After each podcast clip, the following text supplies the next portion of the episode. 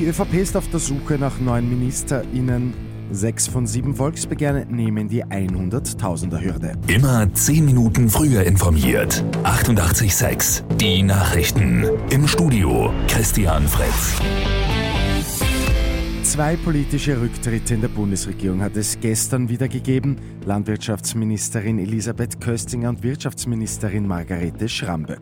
Bei der ÖVP werden jetzt also neue Ministerinnen oder Minister gesucht. Wer den beiden nachfolgen könnte, ist nämlich noch völlig offen. Möglich ist, dass gleich eine größere Regierungsumbildung kommen wird. Spekuliert wurde gestern unter anderem, dass das Wirtschafts- und das Arbeitsressort zusammengelegt werden könnten. Das Landwirtschaftsressort dürfte mit jemandem aus dem Westen nachbesetzt werden. Die Eintragungswoche für die sieben Volksbegehren ist am Abend zu Ende gegangen. Sechs von den sieben haben die Hürde von 100.000 Unterschriften genommen. Sie müssen damit im Nationalrat behandelt werden.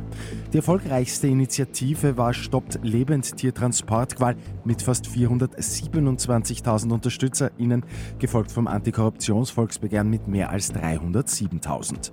Das Volksbegehren Arbeitslosengeld rauf hat als einziges die 100.000 nicht geschafft. Nach dem schweren Zugunfall gestern in Niederösterreich ist die Unfallursache nach wie vor unbekannt. Die Ermittlungen sind im Gang. Bei Münchendorf ist am Abend ein Zug der Pottendorfer Linie entgleist. Ein Mensch ist ums Leben gekommen, zwölf weitere sind verletzt worden. Und die Therme heizt jetzt 1900 Haushalte in der Umgebung. Die gute Nachricht zum Schluss. Dafür wird das Abwasser aus den Becken genommen. Via Wärmepumpe wird es dann für die Produktion von Fernwärme genutzt. Mit 886 immer 10 Minuten früher informiert. Weitere Infos jetzt auf Radio 886 AT.